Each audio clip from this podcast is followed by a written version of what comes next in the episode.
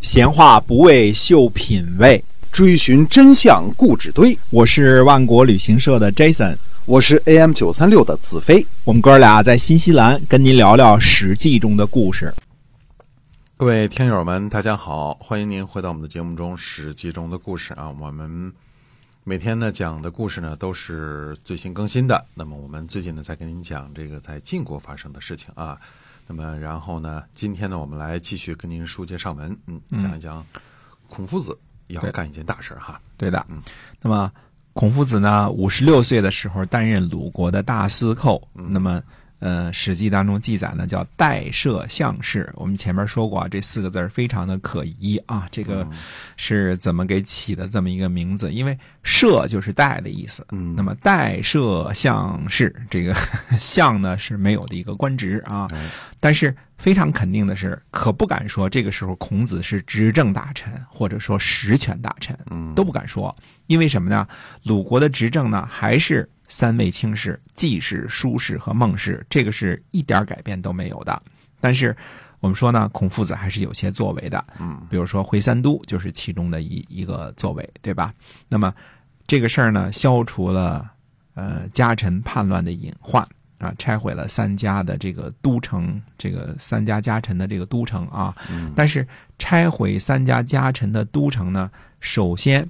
这个事情呢，它算是恢复理智的一部分，因为不能尾大不掉，不能家臣的这个自己的城池比这个都城还坚固，随时可以反叛，这叫什么事儿啊？对吧？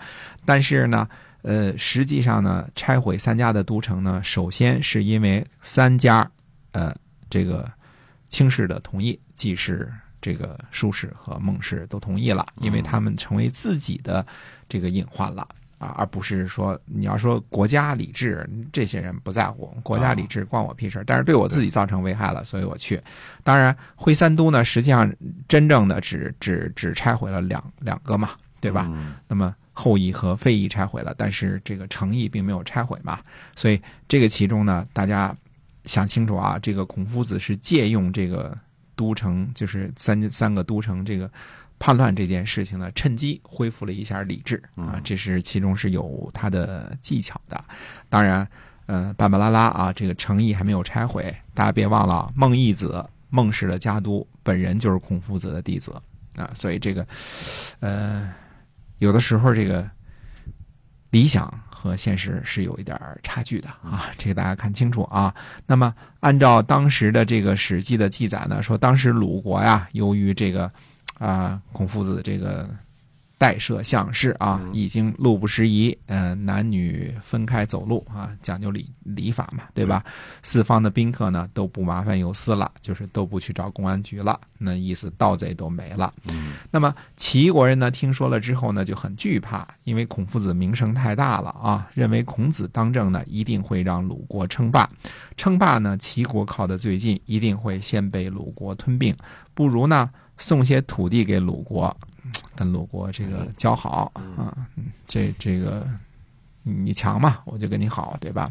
那么黎除呢就说了，这个黎除说呢，说，呃，先试着阻止一下孔夫子的当政，不行的话呢，再送土地，那时候呢也不迟啊。这些个话呢，我们现在看呢，呃，这个当时呢，这个。谁啊？这个齐国人还是很很这个惧怕这件事情的啊。当然呢，由于这些话是史记当中记载的，我们现在对这些话呢本身是否有水分，呃。不好说，啊，有可能有水分啊，这其中有可能有水分。我们接着再说啊。于是呢，齐国呢选中了八十个漂亮的女子啊，穿着艳丽的衣服，都会唱歌会跳舞啊，会跳康乐。又选了有花纹的三十四马匹，一四是四匹啊，三十四就是一百二十匹马匹，送给鲁国的国君啊，想把女乐这个让这个鲁国的国君呢这个。单于这个女乐啊，这是这是齐国的计谋啊。那么齐国人呢，把女乐和文马呢，陈放在鲁国的南城南的大门之外啊，在这儿，这个这个让大家观赏啊。季恒子呢，微服啊，微服呢就是换了便装啊，不能穿着这个呃鹅袍冠带的去去偷偷看这个歌舞团嘛，对吧？哎，便装呃微服呢，呃，去多次偷偷前往观赏啊听说美女来了啊，这个呃好奇心很强啊。没事多看看啊。哎，季恒子呢就准备接受齐国的礼物啊。那么，于是呢，他就告诉这个鲁定公啊，他说我们这个呃周到游览，就是去这个城里这个转圈儿去啊。嗯趁机呢，也让鲁定公呢前去观赏歌舞。所以呢，鲁定公和这个郑卿这个季恒子呢都不理政事。子路说呢，说夫子啊，我们可以离开了。从子路这句话来看呢，我们得出的结论是呢，孔夫子准备离开政坛去周游列国的事情呢，应该是计划了很久了，否则子路不会突然冒冷不丁冒出这么一句话来，对吧？那么，而且呢，子路等弟子呢都知道这个计划，所以子路才会这么说。呃，想来这个计划是呢，如果政治上发展不够顺利，在鲁国没有什么大的作为的话呢，那么孔夫子就带着弟子们一起去周游列国。哎那么，呃，上呢是去其他的诸侯呢发展，下呢可以讲学阅历，对吧？嗯呃，在寻找这个实现政治理想机会的这个同时呢，还可以进行一些个这个学术的活动。所以，呃，这个计划呢，应该是计划了很长时间了嗯啊、而且呢，这个。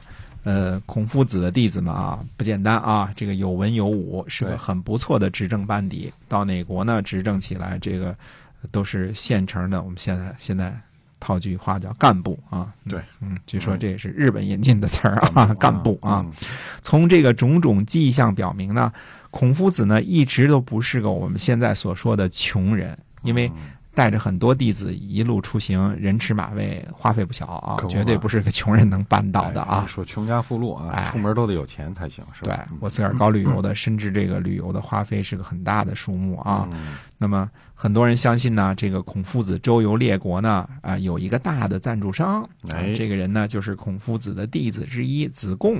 啊，子贡有名啊，嗯。呃，因为子贡这人呢有经商天才，买什么都是利润很好，哎所以他是个大企业家。我们现在说啊，这个企业家，孔夫子回答这个子路的话说呢，说马上就要进行交礼了。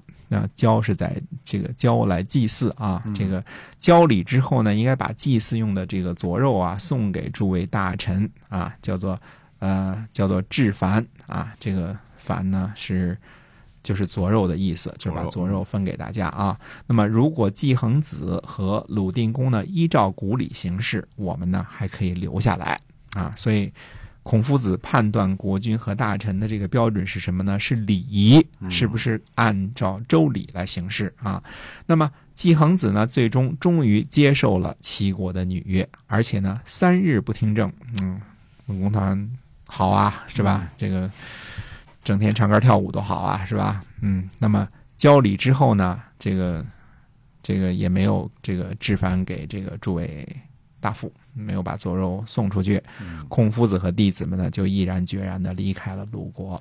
鲁国的师己前往送行，师己呢对孔夫子说呢，说夫子您有什么过错呀？嗯那意思您用不着这个出走啊，对吧？孔夫子说呢，说我可以唱歌吗？嗯，于是呢，哎孔夫子就唱歌。这个歌词是什么呢？是彼父之口可以出走，彼父之业可以死败。盖悠哉悠哉，唯以足岁。就是什么意思呢？说那些会唱歌跳舞的女子啊，就是我出走的原因，因为那些女子啊，会让鲁国走向失败和灭亡。哦我想呢，呃，现在呢，就是悠哉悠哉的去旅游了，好好打发我剩下的这些年月、这些岁月就可以了。那么师己回去之后呢，呃，季恒子就询问，师己呢就据实以告。季恒子喟然叹曰：“说，难道夫子就是因为这几个唱歌跳舞的女子，因为他们在责怪我吗？嗯，文工团什么大事儿啊，是吧？好了，OK 啊，他没觉得这是一大事儿。啊，哎，公元前四百九十六年呢，鲁定公十四年，五十六岁的孔夫子呢，带领着自己的弟子离开鲁国，踏上了长达十四年之久的周游列国之途。孔夫子呢，将以更加宽阔的视角，亲自见证这个他钟爱一生，为了恢复之而奔走一生的礼乐制度的崩塌，也没有任何人比孔夫子更加适合去撰写这一曲周公旦建立的伟大制度的挽歌了。嗯，呃，我在写下这句话的时候呢，是潸然泪下的。好，那我们今天啊，关于孔夫子呢周游列国的故事呢，先跟大家分享到这儿啊。希望您能够把我们的节目呢多多的分享出去，让更多的朋友听到。啊，感谢您的收听，我们下期再会。再会。